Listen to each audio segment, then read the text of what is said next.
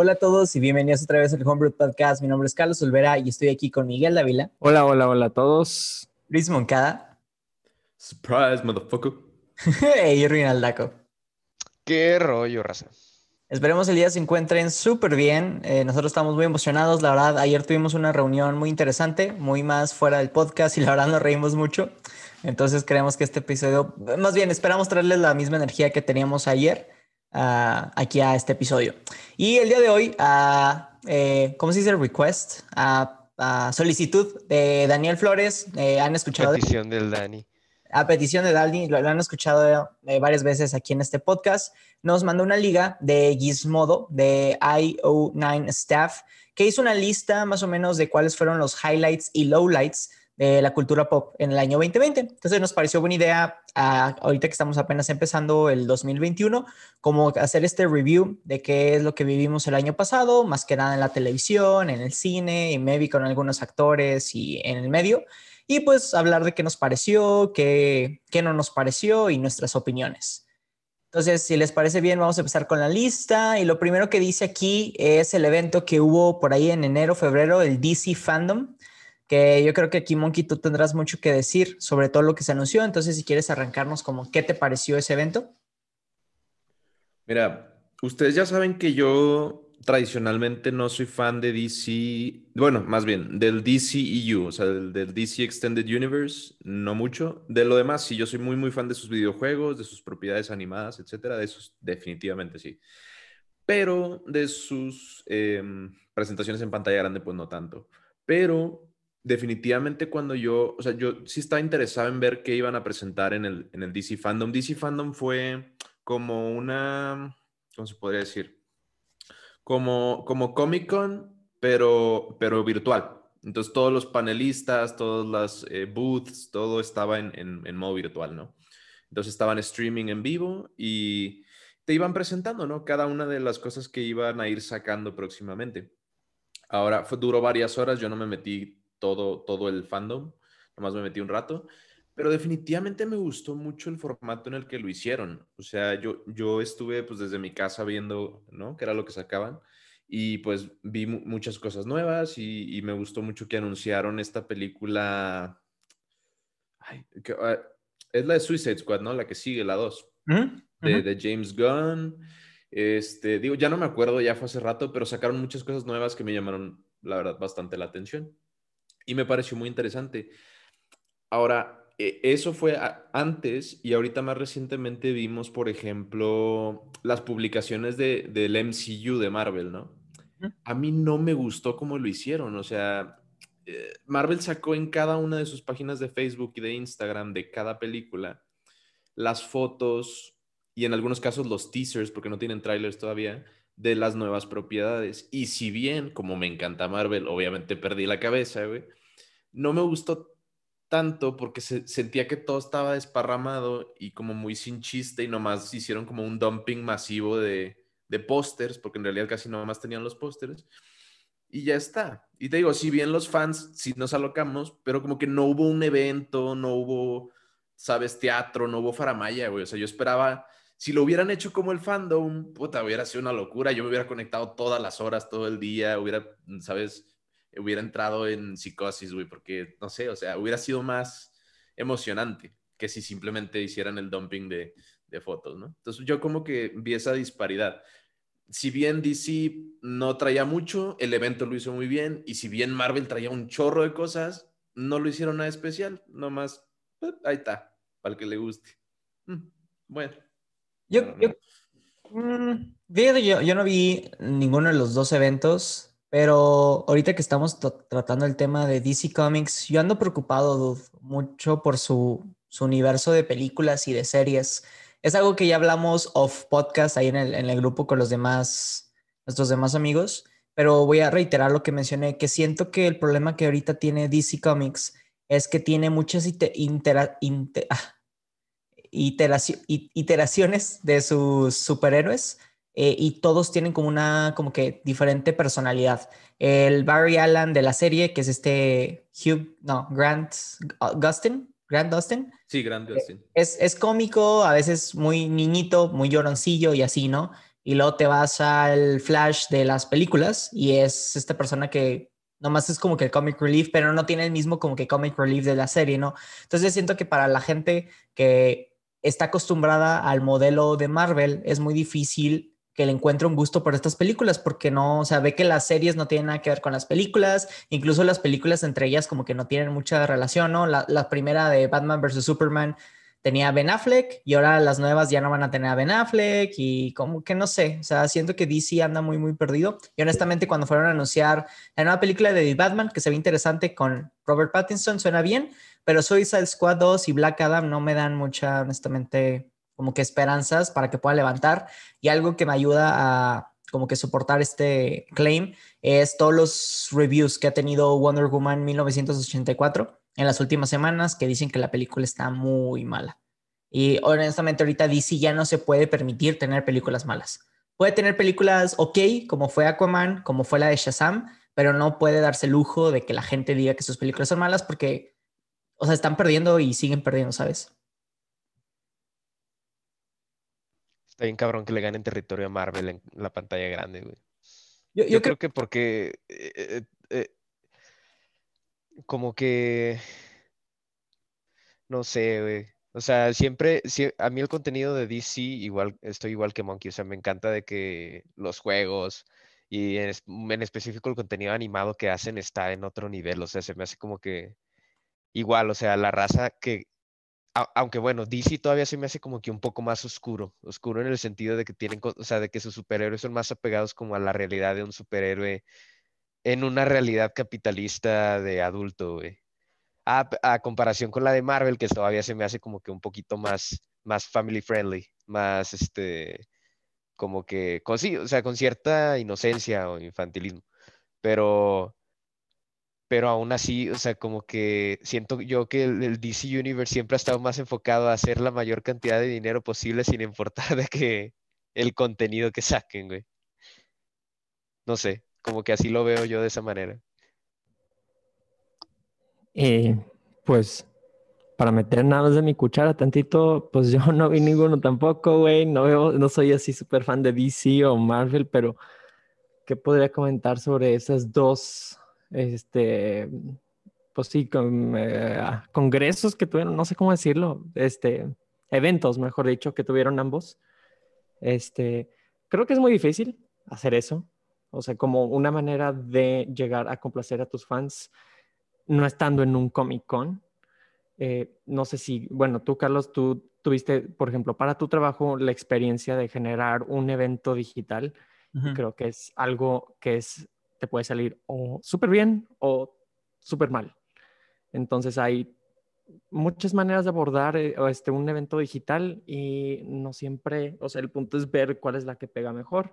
En este caso ya vimos que una pegó más que la otra, eh, pero realmente lo que creo es que se fueron mucho, a, bueno, lo que yo vi, por ejemplo, a lo que, porque estuve leyendo más o menos de ambas, de que por qué estaban enojados y por qué los otros sí les gustó. Y realmente fue porque si ellos hicieron el evento para los fans, lo que es originalmente un Comic Con, o sea, es un evento para los fans. Y por eso tuvo un gran éxito DC. En cambio, Marvel fue a lo que yo vi ya después en videos, era como una presentación de Apple de nuevos productos, literalmente es de que, como dice Luis, aquí está nuestra cartelera, se ve todo chingón, está chingón, todavía no lo vas a ver. Tenemos esto como que para darte, pero sí, somos la chingonada, güey, este, y tenemos toda esta cartelera. Bye. Entonces, muchos se quedan así como que, ah, yo quería preguntarle a Black Widow de qué, qué le pareció, no sé, ¿me entiendes? Hubieran tenido más interacción con las personas. Era el, motivo de, hacer las cosas. Sí, no, definitivamente creo que, como bien dicen tú y Monkey, les faltó eso. Pero pues esperemos que cuando se acerquen las fechas de estas series y películas nos den un poquito más de información, así como información adicional ya para cerrar el tema de cómics. Eh, este mes ya sale el primer capítulo de Wanda and Vision en Disney Plus y para sacarlo sacaron algo especial de se llama Legends en Disney Plus. Ya está disponible para que lo vean. Eh, Dani fue el que me pidió que les pasara esta noticia, entonces ahí para que si no lo han visto, ya en Disney Plus pueden encontrar contenido adicional que va a estar saliendo previo a cada nueva serie. Pasándonos al siguiente tema de esta lista, dice o habla de las películas que salieron por streaming y no por cine. Entonces, esta se enfoca en eh, la película de Palm Springs, Bill and Ted Face the Music, la live action de Mulan y Wonder Woman principalmente. Entonces, ¿qué, les pareció? Digo, creo que hicimos esta más o menos predicción, Monkey la dijo en el primer capítulo del podcast, eh, de que ahora muchas compañías iban a decidir ya no transmitir sus, películas para el cine, sino mandarlas directo a, a servicios de streaming. Entonces, ¿cómo ven esto? Fíjate que yo, yo sí tengo aquí algo. Bueno, es que he estado viendo todo esto desde que inició, güey. Y todo esto empezó al inicio de esta pandemia, güey, con Disney lo hizo con Mulan, ¿no? Mulan se fue directo a streaming, cobraron 30 dólares, me acuerdo, por verla, y, fue de las primeras. Igual Universal Pictures con Trolls 2, perdón, también fue de las primeras. Y es, esa, Trolls 2, causó una controversia muy grande y dio inicio a lo que ahorita llaman las streaming wars, las guerras de streaming. Porque eh, AMC Theaters, que es la cadena más grande de cines en Estados Unidos, eh, se enojó con Universal Pictures y efectivamente los vetó de, sacar películas en sus cines. Y, eso, y no fueron los únicos, porque ya más adelante, ahorita ya a finales de este año que pasó, o a inicios de este, no estoy muy seguro de la fecha, Warner Brothers anunció que por todo el 2021 iba a sacar todas sus, películas directo a streaming en HBO Max y otra vez AMC Theaters y otras de las cadenas más grandes de Estados Unidos los vetaron igual de las salas de cine. O sea, es como una medida, vaya, reaccionaria de que las, las empresas cinematográficas no están respetando en teoría los contratos antiguos que se tenían de esperar 90 días o de esperar cierto tiempo para, para streaming y se están yendo directo, brincando las cadenas de cines y efectivamente costándoles pues millones de dólares, ¿no? En taquilla. Entonces estamos viendo ese como, tal vez, tal vez es ya la muerte del, del cine, ¿no? Tal vez, yo no estoy, no estoy, no soy profeta aquí, pero... Yo, yo, yo creo que, pues sí, güey, vas más o menos por ahí, por lo de la muerte del cine. Así como el documental de Netflix Dead to 2020, güey. Los cines se quedaron en el 2020 con, con ese año, güey. Es que no sé, por ejemplo. Eh, o sea, el hecho de que sí, ok, bueno, te no, o sea, pues qué mal pedo, ¿no? O sea, que la sacaron por streaming a pesar y que no respetaron el contrato. Pero sinceramente, pues nadie los está obligando a no hacerlo, güey. O sea, tienen, tienen la opción allí, es una opción que les están dando y mientras ellos no están, o sea, literalmente la, compañía cinematográfica pues está de que totalmente parada, güey. O sea, no está haciendo nada, no está ganando dinero, güey. lo que está produciendo, la gente no lo va a ver. Entonces, porque incluso si los pasaran en el cine, güey, hay un, o sea, hay una cantidad enorme de personas que sigue sin ir al cine hasta la fecha, güey, que no se va a arriesgar, güey. Los cines están vacíos. Entonces, si los cines creen y se enojan de que porque les están quitando negocio, en realidad no, es, no se deberían de enojar con las compañías cinematográficas, enójense con el coronavirus, güey, porque ese es el verdadero culpable, güey, de que la gente no esté yendo a los cines. El gobierno. Entonces, o sea, aquí el chiste es que los cines no se pueden conformar con el hecho de que, o sea, de que la realidad va a volver a ser la misma a un corto plazo, güey. Si van a actuar, tienen que actuar ya, güey, y tienen que hacer algo así, o sea, radical, no sé. Este, digamos, Cinépolis lo está intentando, güey, como puede, con su plataforma de Cinépolis Click. Estoy seguro que algunas películas indie, algunas películas así como medias de, ¿cómo se dice? Cine de arte, entre otro tipo de cosas, eh, están dándole los permisos a Cinépolis para que puedan hacer el streaming directamente en Cinepolis Clicks sin pasar por la pantalla grande. ¿Por qué? Porque de plano, o sea, la raza necesita el dinero, güey. Es como que, ya tengo mi creación, no me voy a esperar de que otro año a que se mejoren las cosas para que la gente la pueda ver, güey, ¿no? Estás de que... O sea, entonces, digo, aparte hay otro tipo de cosas que los cines están haciendo, güey. Por ejemplo, a mí me sorprendió de que estar scrolleando así en, en Rappi y de repente ver ahí a Cinepolis y yo, ¿what? y de que le picas, güey, y te pueden enviar de que, no sé, el combo nachos, güey, el combo cuates con las cocas a tu casa, güey, para que te chingues tu peli y, pues estés ahí consumiendo de que las palomitas de caramelo y queso cheddar y lo que quieras. Entonces eso se me hace muy bien. Pero sí, o sea, resumido en una oración sería, adáptate o, o muere, güey. Así. Exacto. Yo también iba a decir lo mismo, eh, pero diciendo que no creo que sea la muerte del cine. Creo que en Estados Unidos sí podría verse de que más afectado en el hecho de que pues el cine se ve como algo pues más o menos de lujo porque sí se cobran unas cantidades grandes eh, para ir a ver una película y no es como aquí en México que puedes un fin de semana aventarte cuatro películas en el cine. O sea, para los estadounidenses es una vez cada dos semanas o incluso una vez al mes. Tal vez en Estados Unidos sí cambie la manera, tal vez forzando a los teatros este, a que bajen sus, sus precios para que sea más accesible al público, porque en realidad, o sea, no es por nada, o sea, sonará muy cheesy de que, de que fui advertisement, pero como en Cinepolis, de que la magia del cine, o sea, realmente ir al cine es una experiencia, es lo que venden ellos. Y realmente es como que ir a la pantalla grande y estar así de que el sonido, que puede que sea mejor el de tu sala, este, y, o sea, la pantalla, la comida, etcétera, e ir con tus amigos a un punto en general, eso es lo padre del cine. Y, o sea, es como dices justamente, Irving, que es cuestión de las compañías de teatro, o sea, de esas compañías de, sí, de cine, que se adapten a diferentes tendencias. Creo que es genial que hayan hecho esto de streaming.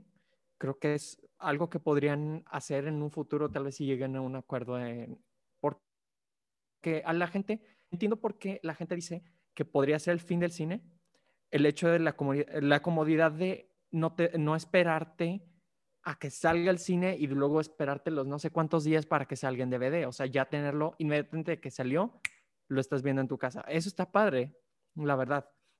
Pero tal vez en un futuro este, las compañías digan, hacemos un, trato en el que yo lo puedo proyectar en el cine por un mes, por lo mínimo, y ya inmediatamente tú lo saques en streaming. O algo por el estilo, para que no puedan ellos perder y se tengan de que confianza, etcétera. También estaría padre ver cómo sería esto en otros países, porque tengo entendido, Francia tiene ley que es como por uno o dos años que no puede estar en una plataforma digital una película sin haber salido antes en, en cine o en la pantalla grande. Entonces, no sé cómo funcione en Francia en ese sentido. Este, pero creo que necesita, es una llamada, como en todo en esta pandemia, en el que la gente tiene que, o sea, todas las empresas, negocios tienen que adaptarse a una nueva forma que se va a estar, o sea, porque por culpa de la pandemia se están haciendo nuevas costumbres y se están buscando y encontrando nuevas maneras en el que el consumidor puede experimentar una cosa. Entonces, y ahí, streaming, eh, compañías necesitan ponerse las pilas y encontrar maneras o eh, la manera más diplomática de resolver sus pedos, realmente. A mí lo que se me hace muy interesante y, y, una de las razones por las que comparto con Mike que el cine no se va a acabar es que películas grandes como son las de superhéroes, como las de Misión Imposible, Rápidos y Furiosos, ganan demasiado dinero en taquilla, pero demasiado. Entonces, tampoco creo que los estudios quieran arruinarse ese dinero extra con la comodidad de sacarlo a su plataforma. Entonces, digo, honestamente las películas que Y más con gente como nosotros que va dos, tres veces, güey, a verla. al cine, Yo no, yo yendo a ver cuatro veces Endgame, güey. No.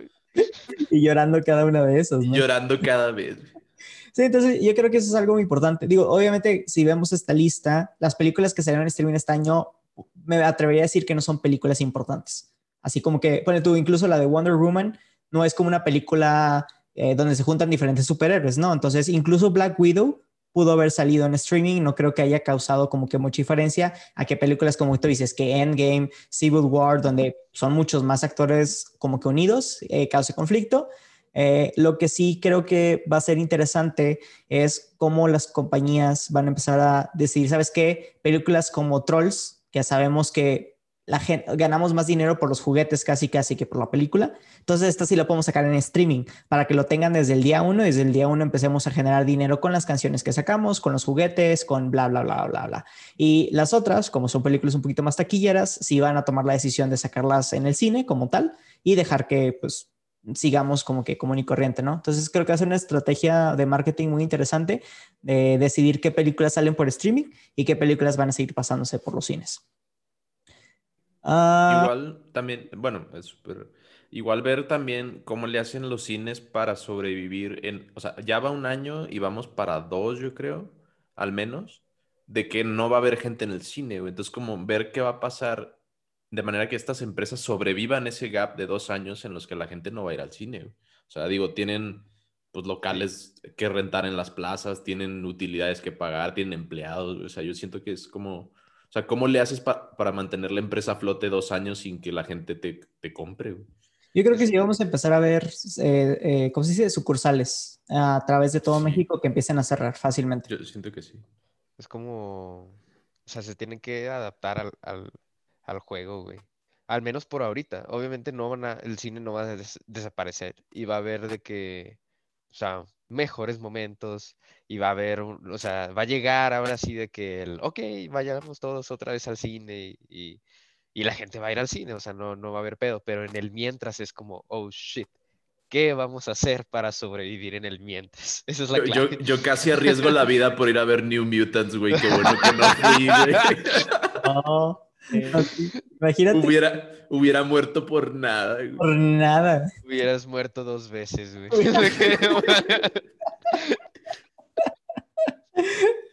uh, ok. Hubieras muerto para decepcionarte. Y luego muerto por COVID. Uh, el siguiente tema que tenemos aquí es un poquito toma eh, fandom de Star Wars y Black Lives Matter. El actor de John Boyega, para la gente que no lo reconozca por su nombre, es Finn, es FN1, ¿qué, Monkey? Bueno, sí te la debo, güey. E, FN1 algo, güey. Creo que sí. Eh, es, es, es, el de los nuevos actores de la nueva trilogía, de la secuela de Star Wars. Eh, y durante su momento dentro del cast recibió muchos ataques, eh, más que nada racistas hacia él. Es, es una persona negra. Entonces sí, mucha gente estaba enojada con él. Sin embargo, cuando empezaron a suceder todos los reclamos de Black Lives Matter en todos Estados Unidos, él fue una de las voces más fuertes de los actores, donde incluso dio un speech, estuvo tuiteando muy fuertemente y se ganó otra vez como que la simpatía no solo del fan de Star Wars, sino también de esta Kathleen Kennedy, que es como la directora ahorita, que incluso empezaron a apoyar al actor, ¿no? Entonces, no sé, a mí se me hizo eh, esta, esta noticia como que muy interesante de, uno, lo importante que fue el tema de Black Lives Matter y dos, lo importante que es que figuras públicas se metan en el suceso. Y me gustaría hablar un poquito como que de este tema, porque ah, yo estuve, honestamente, a mí no me cae bien la gente que apoya temas por el hecho de apoyarlos porque están de moda. Y honestamente, es un ataque directo a la gente mexicana que estuvo poniendo como que el cuadrito negro en su Instagram. Ah, lo puedo decir, uno, a gusto, porque sé que ninguno de ustedes lo, uso, lo hizo. Y dos, porque honestamente, no sé, a, mi parecer no me parece como que lógico que alguien de aquí como que muestre un apoyo a Estados Unidos, uno, cuando no tiene ni un solo contacto americano ni negro en sus followers ni following, y dos, cuando le vale madre todo lo que pasa en este país, ¿no? Entonces, o sea un hipócrita con, con todos, o sea, con tu país y con los demás, o no postees nada, ¿no? Entonces, no sé, no sé cuál es su opinión sobre este tema. Bueno, a ver, dale, Mike. No, nada más iba a decir amén, güey. Es que no lo escuché muy bien. Bueno, va, a ver. Ah, es que eso es mucho para desempacar en un solo un capítulo, güey. Pero después a lo mejor hacemos uno completo. Pero mira, brevemente, yo me sorprende escuchar que recibió ataques racistas. Yo no sabía, no, no estaba al tanto. De hecho, yo pensé, yo pensé que él era uno de los personajes que a la gente le gustaba mucho de esa película. De hecho, a, mí me gustaba mucho. Siento que le jugaron muy sucio en las que le siguieron en las películas porque ya casi no figuró el vato. Me hubiera gustado verlo más. Esa escena con el Shock Trooper está bien, bien chida, pero bueno. Este, pero sí, o sea, se cuenta, a mí, yo, mi comentario es este, es que mucha gente a menudo dice de que si, llegas a decir algo, no sé, sobre Black Lives Matter o sobre las cosas LGBT o sobre cualquier causa social, vamos a decir, el activismo social o activismo de teclado, entre comillas. Mucha gente dice, oye, pero es que a ti qué te importa, o tú por qué hablas, o tú, tú qué dices, o no sé. Y no, no va tanto por lo que decías tú, sino más bien yo decía, yo siempre he pensado, ¿no? O sea, cuenta, lo, lo, personal es político y lo político es personal. ¿Y a qué me refiero? O sea, si un actor, por ejemplo en este caso no es un actor de color, pues es personal para él y tiene derecho a, un, a una opinión, ¿no? Y tiene derecho a ser político. O sea, mucha gente, como por ser élites de Hollywood, dice de que, ah, tú dedícate a actuar, tú no eres, tú no eres esto o lo otro, tú no eres político, tú no eres activista.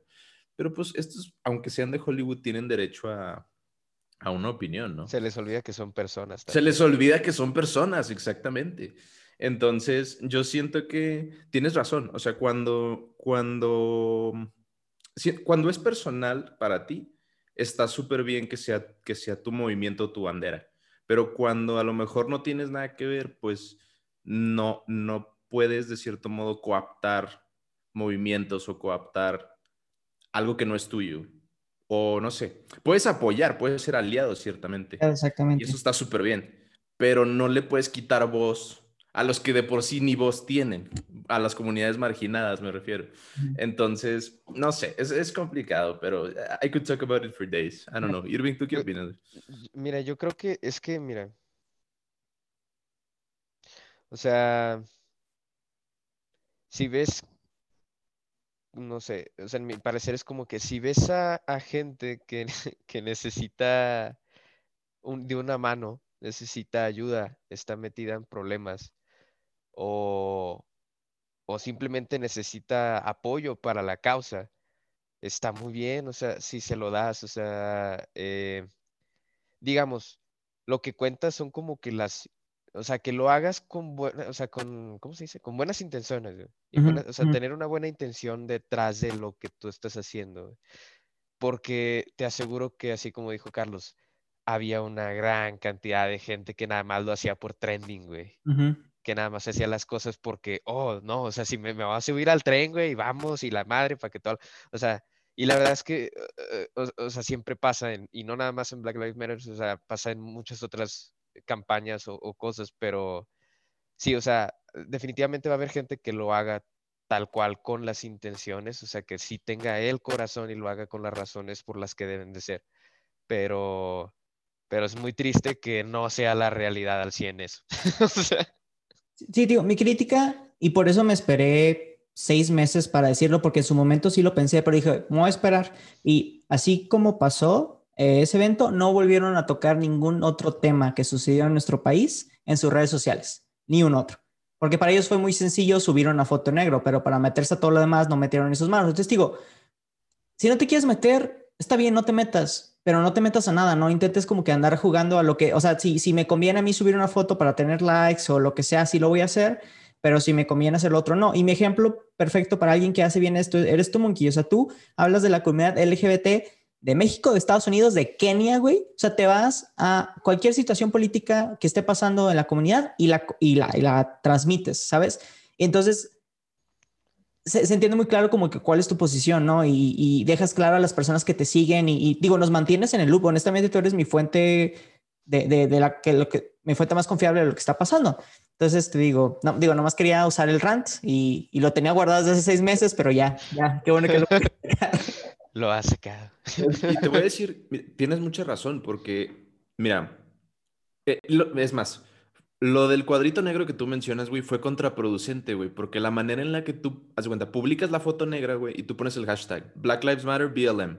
Esa foto negra es tuya, una, güey, no más que 10 millones de gentes también la pusieron, güey, y entonces el hashtag de Black Lives Matter, güey, se tornó negro, güey. Eso no ayuda a nadie, güey. Porque lo único que ves si ves el hashtag es negro, güey. Entonces le empezaron a decir a la gente de, güey, no postees la foto negra, no uses el hashtag porque estás inundando el feed y está, le estás em, eh, prohibiendo a la gente accesar a la información que necesita. Y esto es a lo que voy. Lo más importante que una persona puede hacer para cualquier causa, güey, es enaltecer las voces de la causa, de la comunidad, de la gente que sí lo vive, güey. Y permitir que estas personas tengan acceso a la información, a los derechos y a los recursos que necesitan. Em, ¿Qué pasó cuando una manifestación de estas de BLM arrestaron a muchísima gente o las detuvieron sin debido proceso o etcétera, etcétera? Muchos artistas y gente famosa y así les empezó a mandar información de abogados, de abogados para que, para que los defendieran en la corte y así. Les pagaron sus fianzas, güey. O sea, famosos de Hollywood pagaron las fianzas de esta gente para que no estuvieran detenidas. O sea, muchos, muchos vaya, ayuda que sí sirve, güey. O sea, no ayuda. O sea, informar y así, ajá, ayuda, pero realmente. Sin, obstaculizar la información. Exacto, güey. Obstaculizar la información, obstaculizar el proceso es, es, peor que no hacer nada, güey. Si, si, vas a hacer eso, mejor no hagas nada, güey. O sea, si no sabes qué estás haciendo, mejor quítate, güey. algo que a mí me encantó que hicieron unos eh, youtubers de, de Canadá es que sí, sí tuitearon al respecto y creo que está bien porque son voces que la gente sigue, pero fue un yo, obviamente, o sea, un tuit muy corto. Yo estoy en contra de esto. Y si quieren saber más al respecto, les dejo las ligas de estas personas de la comunidad que están peleando y estas ligas de soporte. Y, y, y se callaron toda la semana. No titularon de su trabajo, no subieron videos. Y es, digo, es lo que necesitas. Honestamente no está tan complicado, pero creo que la gente, por subirse el trend y verse así como que, ajá, incluso se sacan sus propias ideas locas de hay que hacer esto y todo el mundo se sube al barco y luego ves de que tres horas después, oigan, no hagan esto porque están afectando a... Y lo he visto incluso aquí en México, cuando una chava desaparece, alguien intenta esta idea súper creativa y mueve a toda una comunidad y lo es como que, oigan, nos están... Eh, eh, matando. No, no, no, no, no, no matando, nos están como que obstruyendo, nos están obstaculizando el proceso que debe ser, entonces dejen de hacerlo, ¿no? Y siendo que la gente, digo, no vas por saltar súper rápido al barco, eh, en, muchas situaciones es más contraproducente que si solo tuvieras callado, callado un momento, dejar que la gente que sí sabe hable y ahora sí, una vez que ya tengas un contexto un poquito más de qué es lo que sí puedes hacer para ayudar, te metas. No te metas de cajón más porque sí. Es bajarte del escenario y ponerle el reflector a la persona. Sí, exacto. Exacto, Miguel, exacto.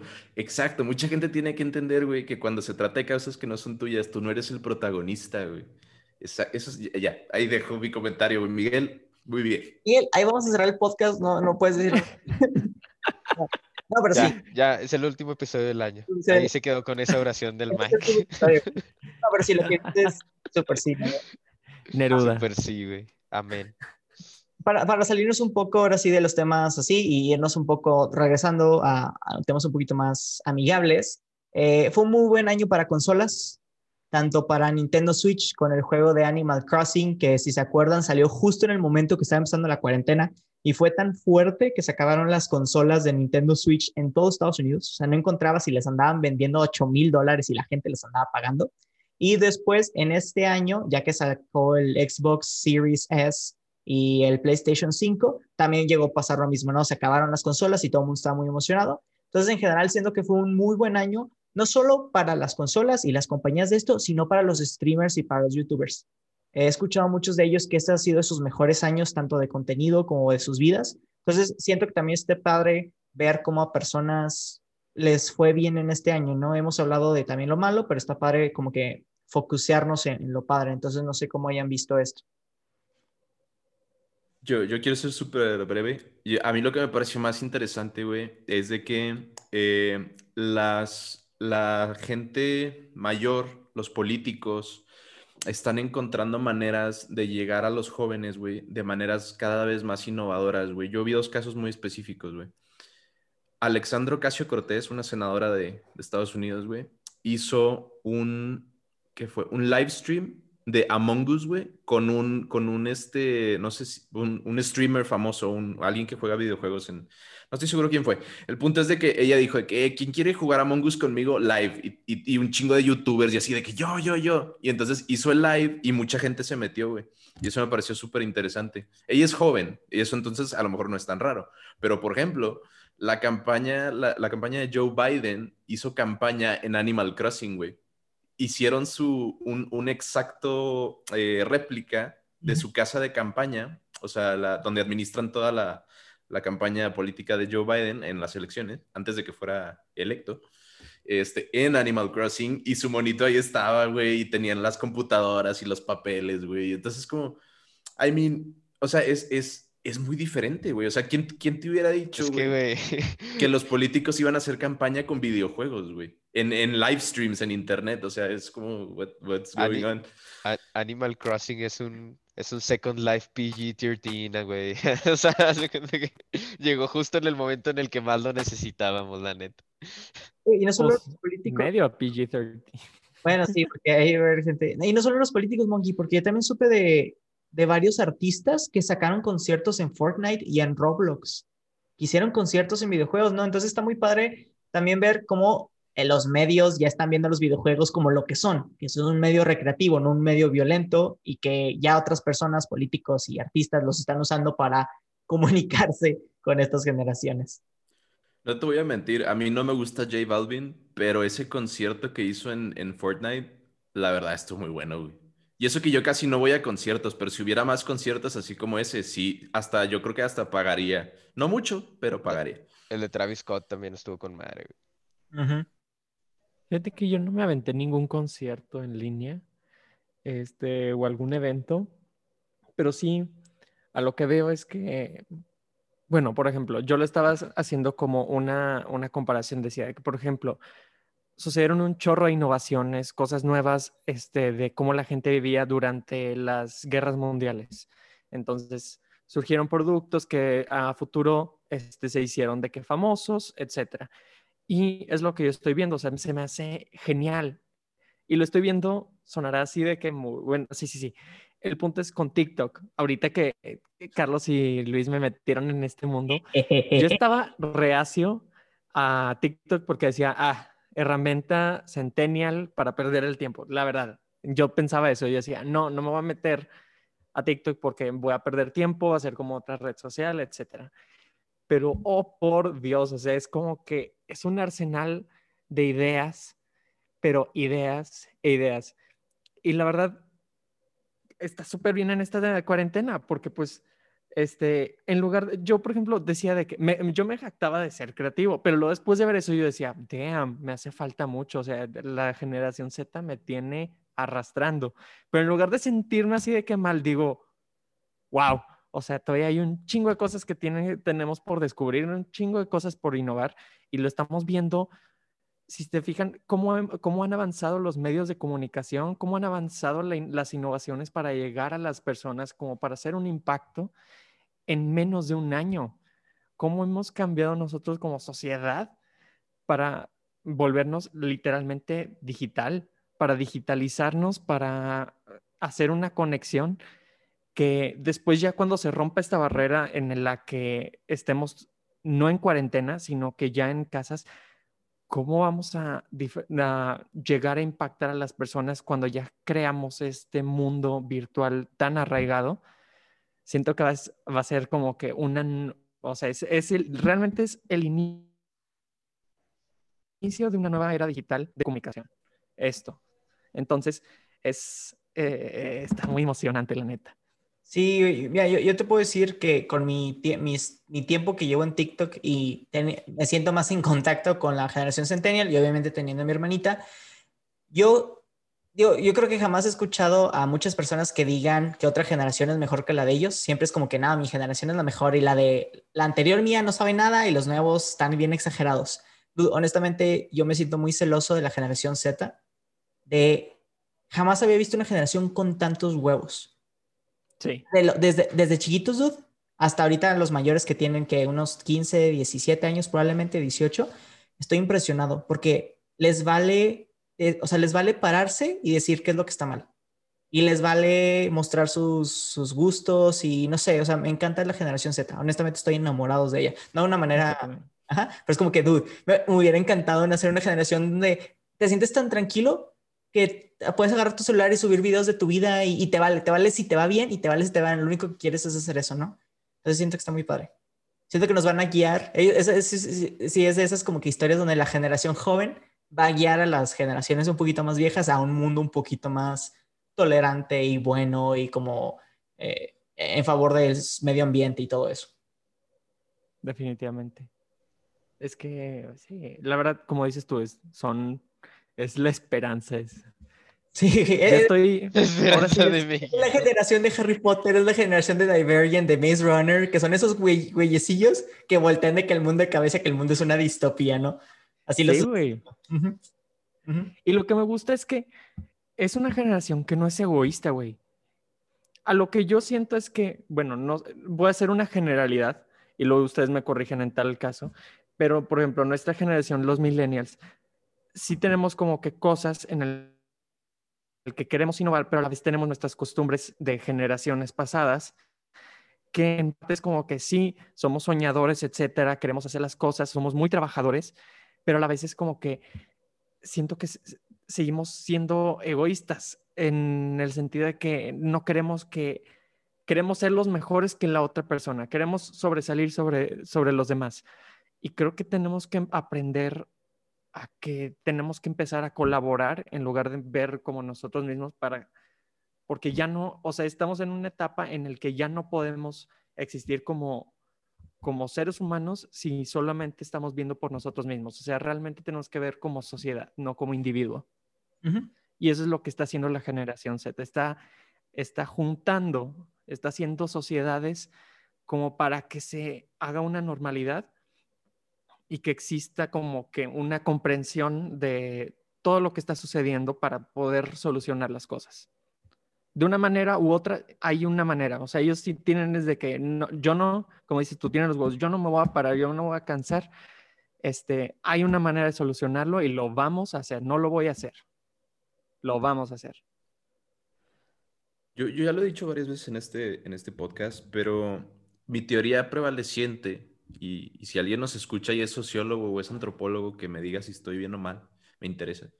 Este, es que la generación Z, los eh, nativos digitales, perdón, este, están operando bajo un sistema de, reglas y costumbres que, no existían, O sea, al, al, ellos haber nacido con un aparato en la mano, casi, casi, güey, da para que sus, sus, su tribu, en teoría, o sea, antes qué pasaba, tu tribu, ¿quién era? Pues la gente que tenías alrededor de ti, en tu casa, en tu escuela, en tu ciudad, ¿no? Y pues las costumbres, las tradiciones, las creencias, pues las limitaba un círculo muy pequeñito, ¿no? Pero ¿qué pasa con los nativos digitales? Crecen en esta tribu digital, la tribu del Internet, y, y su tribu es muchísimo más grande y más diversa también. Entonces, en este espacio digital se crea un idioma nuevo, costumbres nuevas, este, creencias nuevas. O sea, es como que todo es diferente, es cambiante, es diverso y estas personas se moldean ahí. Entonces, como dicen ustedes, o sea, estas personas pues pues ni siquiera podemos llegar a entender ahorita las ramificaciones de lo que eso significa. O sea, yo no podemos saber, güey. Podría ser, podría haber muchas cosas muy buenas, podrían salir mal otras, güey. O sea, yo entiendo que el internet también es un lugar peligroso, güey. O sea, ahorita no tenemos ni idea de lo que va a pasar. Y es muy emocionante. a mí me, emociona mucho, pero también me da miedo, güey. Ya veremos qué, qué pasa. Eh, el siguiente tema que tenemos aquí, y es uno que, Monkey, otra vez tú vas a tomar la palabra. Aquí se centra mucho en el beso de Harley Quinn y Poison Ivy, pero yo sé que como te he seguido, las caricaturas tuvieron muy, muy buen progreso en la comunidad LGBT, LGBT este año. Entonces, ¿qué opinas? ¿Qué nos quieres contar? Mira, trataré de ser súper breve porque siento que me estoy pasando el ansia. Mira, eso es, esto, este tema da, da para, la verdad es que da para rato conmigo, pero la eh, el, resumen es este. Al inicio, eh, muchos creadores de, Cartoon Network, de Nickelodeon, del Disney Channel, de DreamWorks incluso, estaban pujando por tener contenido LGBT en sus eh, propiedades animadas, en sus shows para niños, ¿no? Niños y jóvenes. ¿Qué pasa? Al inicio, por ejemplo, con Gravity Falls, con Alex Hirsch, el creador, ¿Qué pasa? Pues que les dicen que no, tal cual, de que es ni de pedo, imposible, está prohibidísimo, güey, de que saques eso en, nuestro canal y en nuestros shows. Este, entonces, pues no se podía. Entonces, haz de cuenta que incluían estas temáticas en guiños o diálogos como que muy subjetivos, ocultos por ahí, como que nada más para que realmente si lo estabas buscando lo encontraras, ¿no? Luego, personas como Rebecca Sugar con Steven Universe en Cartoon Network, eh, está mm, ah, este, los creadores eh, Michael Dante Di Martino y Brian Konietzko con La leyenda de Korra, por ejemplo, un poquito, y Noel Stevenson con Shira sobre todo, este, se dan de verdad el ancho y se esfuerzan muchísimo por incluir ese tipo de contenido y poquito a poquito lo lograron. Sobre todo, bueno, Steven Universe tuvo un capítulo de, una boda, no, no voy a entrar en detalle, y Shira, sobre todo, la leyenda de Korra no pudo, no pudo encestar la canasta al final, güey, porque tuvieron su final de, de, serie muy bonito entre la protagonista y su, su chica, por decirlo así. Este, pero no hubo beso al final porque Nickelodeon, prohibidísimo. Y Shira, que ya llegó después, selló su final de serie con un beso entre la protagonista y su chica. Ellos sí como que dijeron, si, si Corra no pudo, la de nosotros sí, porque ya ahora sí se puede. Y DreamWorks sí los dejó y sí se pudo. Y entonces shows como el de Harley Quinn también, hoy en día ya, ya pueden tener esa representación, sobre todo porque es HBO Max. Pero por todos estos esfuerzos de los que ya eh, acabo de mencionar, es que ahorita en el 2020 fue cuando fue el mejor año para la representación LGBT en los medios. Digo, ya lo hemos mencionado aquí bastante, no, no voy a repetir cuáles son todos, pero, pero sí fue el mejor año tal cual, el 2020. Para la representación LGBT, para la humanidad, no tanto. Es un pequeños pasos, como dicen. Ah, lo siguiente que tengo aquí en la lista es la controversia que hubo con la actriz principal de Mulan, eh, con todo lo que estuvo apoyando de Hong Kong, no sé si se recuerdan eso, y todo el backlash que tuvo la película. Entonces, eh, es un tema, creo que es el otro lado de la moneda, de lo que ya hablamos con John Boyega en el tema de, de Star Wars, y ahora nos toca a una persona que en lugar de andar apoyando una buena causa, estuvo apoyando un gobierno opresor, ¿no? Entonces, pues tuvo repercusiones un poquito negativas para, pues para la audiencia y para Disney. Entonces, digo, hemos hablado bien de, de, que sí son personas, pero no sé qué opinan de que cuando este tipo de personas ahora están apoyando como que a los villanos de la historia. Quiero dar un contexto súper brevemente para los que no lo sepan. Este, el asunto es de que em, Hong Kong quiere ser un país autónomo, quiere, o sea, reclama su soberanía ¿Y qué pasa? Pues China, el Partido Comunista Chino, dice, Nel Perro, este, Hong Kong es parte de China, eh, parte del gobierno centralista, el Partido Comunista Chino, o sea, Hong Kong es de nosotros, sí o sí, y sus ciudadanos son chinos, tal cual. Y pues la gente de Hong Kong dice, oye, espérame, pues la neta no, no queremos. y pues están en ese que tú, que yo. Y, y pues obviamente ahorita, más recientemente, China empezó a amenazar la soberanía de Hong Kong, pues con movimientos militares cerca de las fronteras y con leyes que limitan la libertad de expresión, que limitan el Internet, que limitan las protestas, etcétera, etcétera. Entonces, como la gente de Hong Kong vio que ya se venía encima este asunto, pues todo Hong Kong se levanta en, en protesta y pues China obviamente respondió violentamente.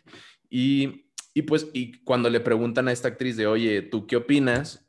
Ella tal cual dijo, yo apoyo al gobierno de China, yo apoyo al Partido Comunista Chino y creo que los de Hong Kong se la van a pelar. Y bueno, no así, vea, estoy parafraseando, pero, pero pues... Dijiste exactamente lo mismo que dije, pero pues bueno, más, más, le hubiera valido decir eso, güey, porque la neta... que me valen verga los de Hong Kong. Eh. Pues eso dijo, güey, eso dijo. Entonces, la neta, pues la gente sí, sí se, se espantó, güey. Y con justa razón, la verdad. Sí, tengo entendido por lo que estamos leyendo aquí en, en, Gizmodo, que, o sea, también hubo polémica con un desplazamiento de gente eh, para la filmación de la película, ¿no? De la cual Disney como que no estuvo enterado, pero, o sea, se hizo como que todo under the water por el gobierno chino, ¿no? Sí, sí, el asunto fue que la película, donde, o sea, unas de las escenas, no, no sé hasta qué grado, cuáles o cuánto tiempo, pero se grabaron cerca de un campamento de concentración que tienen en China. Bueno, tienen varios, pero ahí había uno que es para musulmanes igurs, que les dicen. Eh, y es que China también está haciendo lo que se dice una limpia étnica, de manera que ellos juntan a todos los musulmanes igurs, los llevan a estos campamentos em, tratan de borrarles su cultura, su religión, su idioma, todo, y, e imponerles el idioma y la religión y todo chino para que cuando salgan de esos campamentos ya no sean ellos, sino sean como un chino normal. Entonces eso le llama limpia étnica y pues obviamente está fatal. Pero pues la película se grabó cerca de uno de esos campamentos de concentración, entonces como está, dices tú, bueno, el lugar más mágico del mundo y andas grabando cerca de lugares como ese, güey, si da para pensar un ratillo, ¿no? Tremendo el Winnie Pooh. Ouch. Tremendo Winnie Pooh. Sí, güey. ah, pasándonos un poquito a, perdón, ¿ibas a decir algo, Mike? Ah, nada más era de, o sea, igual de lo de Hong Kong y todo eso, que no sé si lo había yo dicho antes en, un, en otro episodio, pero, o sea, el punto es que para Disney es algo complicado porque ahorita China está dominando en la industria del cine y representa un porcentaje demasiado de las ganancias de sus, este, pues sí, de las ganancias de Disney y es por eso que le están eh, eh, como quedando más prioridad a esta situación, lo cual es realmente pues malo considerando que están utilizando la violencia y la fuerza ah, para obtener, en este caso China, lo que quieren. Y por ejemplo, lo de la anexación de Hong Kong a territorio chino, que literalmente es algo súper, súper delicado de tomar en, o sea, es un tema tabú en China. No puedes llegar y decir de que, ah, este, Taipei y todas estas comunidades no le pertenecen a China, son gobiernos independientes. Para ellos es como darles en el orgullo, es algo nacional el hablar sobre territorios ajenos.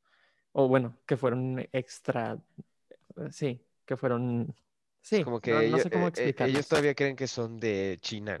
Sí, sí, sí, sí. Son parte de China y son traidores por de que rebelarse. Sí, es que tiene que ver por muchas cosas, porque fue en realidad como un territorio que como que les tomaron, pero luego por, con todo el gobierno de eh, el gobierno inglés, este, bueno, ya no me quiero meter en eso para otro episodio para poder continuar en lo siguiente del tema. sí, sí que bueno que lo mencionaste. Al rato hacemos el roast, roasting China. Yo lo, había querido mencionar también. Es eso, o sea, es, o sea, las, las empresas más grandes del mundo, siendo Disney, yo creo pues sí, fácil, una de las más grandes, hincándose ante el poderío del gobierno chino. O sea, del mercado, perdón, del mercado chino. Bueno, del, mercado y del gobierno chino, no de cuentas. Sí, güey. La neta es que el que tome una oportunidad en China, güey, se va a papear como no tiene idea. Es, es un mercado estúpidamente grande ahí. Continuando con, la lista que tenemos aquí, eh, habla de la controversia que se tuvo por el capítulo de The Mandalorian llamado uh, The, Passenger, el pasajero, donde eh, de manera cómica ponen al personaje Baby Yoda comiendo unos huevos de esta persona que pues eran como que los últimos de su especie, ¿no? Y pues Star Wars le metió pues el lado funny, ¿no? De, era divertido y todo el mundo lo regañaba y el bebé lo seguía haciendo, pero pues aquí la gente, ya saben que algunas personas se toman muchas cosas a pecho, pues empezaron a hablar de que, pues que, qué mensaje estaban dando y que estaba siendo genocida y, ¿sabes? Como que cosas fuera de contexto y me da pie para decirles que este año también se demostró que esta cultura de cancelamiento, de cancel culture, a veces sí se pasa de lanza y atacan a, cosas que no deben ser atacadas como personajes ficticios. ¿Cómo van a cancelar a Baby Yoda, güey? Hazme el favor, güey. O sea, hazme el favor. que estaba enojando a la gente por huevos imaginarios de un personaje imaginario de una serie de, de ciencia ficción. O sea, por favor. Ah, y luego aparte dicen de que no, eso es indicio de que el, el, Baby Yoda, de que está en el dark side y la madre, de que le espera un futuro súper oscuro al cabrón, así de que pinche Darth Vader y la madre. De que, güey, es un bebé, cabrón, de que, o sea, es, el güey no sabe diferenciar entre un borrador y su y comida, güey, entonces... o sea, obviamente, babies do what they gotta do, you know? Exacto. Entonces, Digo, aparte, Mando no hizo como que el mejor trabajo en ese episodio como para educar a Baby Yoda de que, ya cabrón, no te comas los huevos, o sea, Pero bueno, o sea, tampoco no es como que, o sea, no, no es de que, ah, ya, güey, de que el vato es, es malvado por naturaleza, güey, de que no se bautizó Baby Yoda y la madre, o sea, bruh. Ah, eh, y agregarle la tontería que hubo la semana pasada con el Frente por la Familia, de estarse enojando porque la rosca iba a tener ah, baby. Ah, sí, güey. Güey, o sea, te juro que el 99% de la gente que está ahí es gente que no tiene que hacer y nomás está buscando como algo que no les guste como para ocuparse en su vida, pero honestamente... Ya, güey. Yo, yo, mira, es, es que, güey, el Frente Nacional por la Familia, güey, yo quiero, que quede bien claro. Eh, el Frente Nacional por la Familia es una organización ultra religiosa aquí en el norte de México, para los que no sepan, es que es cristiana, me parece. Este, y el asunto es de que, para que se den una idea, es como viven de la histeria colectiva, güey. O sea, son como los puritanos de Salem, güey, de que sale Harry Potter, güey, y es brujería, y sale, no sé, cualquier, cualquier cosa es brujería, güey, y quieren quemar brujas, güey, esos güeyes todos los días. O sea, no tienen nada que hacer en su casa, güey. Y entonces se dedican a buscar cosas, güey, para asustarse. Y entonces todo lo quieren quemar, güey. Y ya está, güey. Es eso. Sorry, sorry si nos escucha gente que pertenece, un triángulo. la neta, güey. No, creo, no creo. Después del episodio LGBT ya, ya estamos ahí en el podcast. La neta, güey. Ahí me mandan un DM, güey, mentándome la madre. no, o sea, bueno, es que es como lo, como siempre lo hemos dicho en todos los episodios, ¿no? O sea, estamos, estamos abiertos a tener desacuerdos con cualquier otra persona que nos esté escuchando y, y así, pero, o sea, escuchamos de todo, ¿no? Opiniones de todo, pero, pero también, o sea, podemos tener desacuerdos en, en muchas otras cosas. Y lo bueno es que podemos hablar de ello, ¿no? O sea, pero desacuerdos lógicos, güey. Porque, pues, imagínate desacordar con un terraplanista. Hay que traerlo, a ver qué nos dice. Hay que traerlo, güey, que me convenza, güey. si convence, Irving, ya, Si me convence, güey, ya, ya, ya están del otro lado. Confirmado, la tierra es plana. ¿No vieron, ¿No vieron que salió un güey que se fue de, se fue de, él de viaje y hace cuenta que se subió a un avión y se trajo un nivel, güey, al avión y se grabó durante todo su viaje para mostrar que la Tierra era plana. Entonces el nivel estaba siempre la burbujita entre las líneas, güey. Y dijo que con eso les comprobé que ya dando la vuelta, según esto, al mundo, este, en realidad, este, la Tierra es plana, porque si hubiera estado curva, el nivel se hubiera movido, güey.